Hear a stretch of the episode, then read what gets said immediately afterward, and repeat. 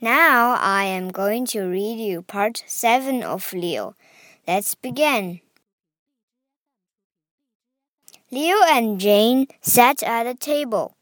Sir Leo, said Jane, meet Sir Rex, a loyal dog. Don't you think he looks handsome in his armor? Yes, said Leo. He bowed at an empty chair. And Sir Leo, said Jane, this is Sir Mills a loyal cat. Don't you find his whiskers wise looking? I do, said Leo, and he bowed again. And finally, said Jane, this is Sir Squawks. Leo interrupted, a loyal bird. Jane frowned. No, she said, Sir Squawks is a giant hamster. Oh, said Leo. I, well, I'm not wearing my glasses. Jane squinted at the chair. I guess, she said.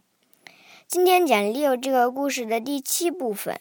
Leo 坐在圆桌旁和 Jane 聊天。Jane 向 Leo 介绍了坐在圆桌旁的其他骑士，有狗啊，有猫啊，还有一只巨大的仓鼠，统统都是高贵的 Sir。